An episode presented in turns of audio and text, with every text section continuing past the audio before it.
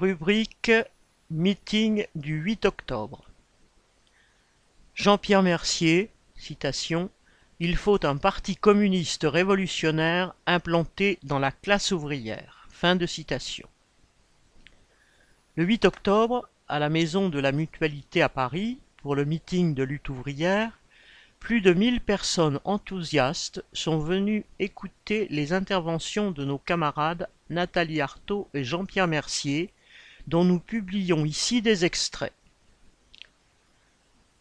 Le mouvement communiste révolutionnaire dont nous nous réclamons se distingue de tous les autres courants politiques en ce sens que nous sommes marxistes, c'est-à-dire tout d'abord que nous sommes convaincus que toutes les oppressions et les catastrophes actuelles ne pourront être supprimés sans renverser le capitalisme.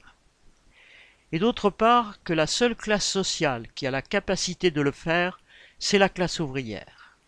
La fin du capitalisme ne peut venir que d'une révolution dont les travailleurs seront le moteur et la direction politique.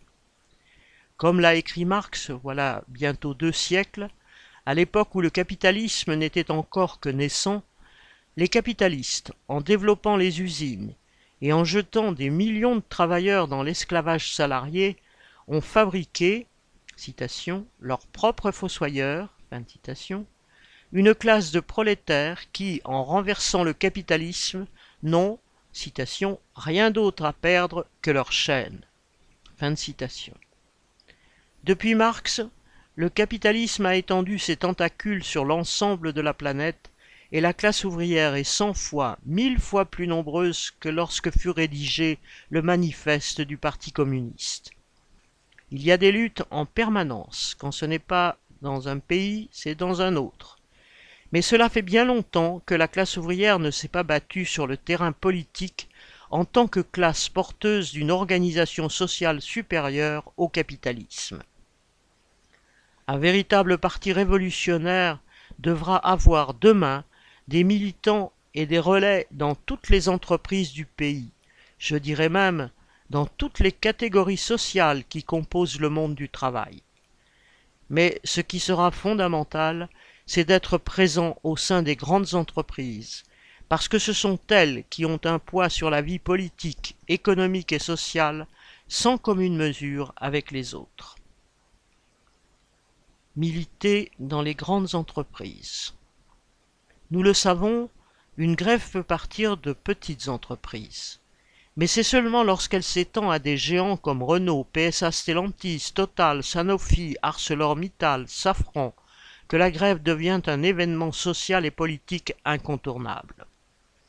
Des milliers de travailleurs en grève dans une grande usine, cela veut dire des milliers de militants de la grève, des milliers de femmes et d'hommes susceptibles d'aller s'adresser aux travailleurs des autres entreprises du secteur, de diffuser la grève en militant pour elle auprès de leurs proches, de leurs familles, de leurs voisins. C'est une force de frappe considérable, et cela ne pourra jamais exister à l'échelle d'une entreprise qui ne regroupe que quelques dizaines de salariés, quelle que soit leur combativité. Alors oui, pour nous, il est vital, indispensable, que des militants révolutionnaires soient présents dans les grandes entreprises, et c'est l'orientation fondamentale de lutte ouvrière depuis que notre organisation existe.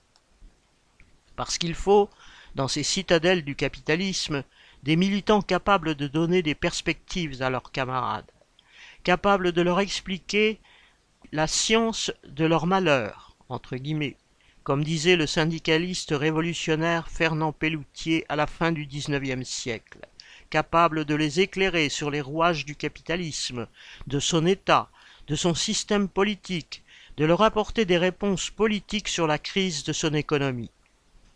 Oui, si l'on veut changer la société, il faut implanter les idées du communisme révolutionnaire dans les entreprises, et en particulier dans les plus grandes, car c'est ainsi qu'elles irrigueront l'ensemble des travailleurs et iront jusqu'aux plus isolés, dans les plus petites entreprises. Alors, c'est une tâche difficile, compliquée, oui c'est vrai, parce que nous ne sommes pas les seuls à savoir combien la présence de militants révolutionnaires dans les entreprises sera déterminante. Les patrons et derrière eux tout l'appareil de l'État bourgeois le savent aussi bien que nous, et c'est pour cette raison qu'ils mettent toute leur énergie à l'empêcher.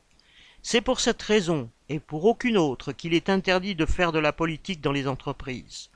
Ce pays est peut-être une démocratie, mais cette démocratie s'arrête à la porte des entreprises. Il y a beau être écrit liberté, égalité, fraternité au fronton des mairies et des écoles, et nous savons tous combien cette formule est au fond vide de sens dans la société capitaliste, elle n'est en revanche pas écrite au fronton des usines.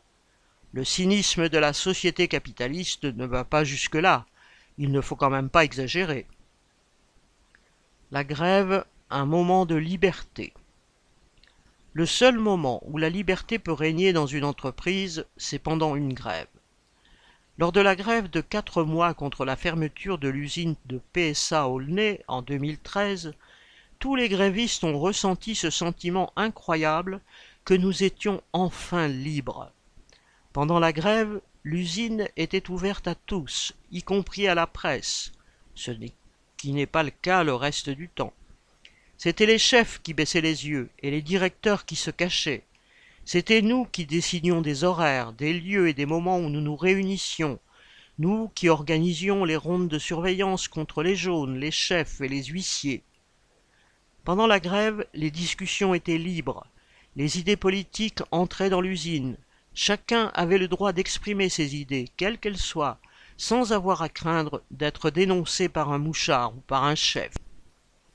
Les patrons et leurs ribombelles de chefs, de contremaîtres et de directeurs font leur travail. Eh bien, à nous, militants, de faire le nôtre. À nous de nous montrer plus malins, plus inventifs, plus déterminés, pour nous permettre de nous exprimer politiquement dans les entreprises, pour permettre aux travailleurs de faire de la politique malgré l'interdiction et la répression patronale.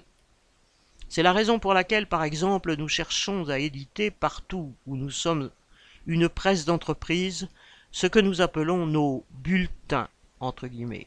Oh certes, c'est une presse modeste, la plupart du temps une simple feuille quinzomadaire avec au recto un éditorial politique, et au verso une série de petits articles dénonçant ce qui se passe dans l'entreprise du point de vue communiste révolutionnaire. Mais même modeste, il s'agit bien d'un journal politique qui entre et qui circule dans les entreprises par tous les moyens possibles, en contournant toutes les interdictions mises en place par les patrons pour tenter de les empêcher.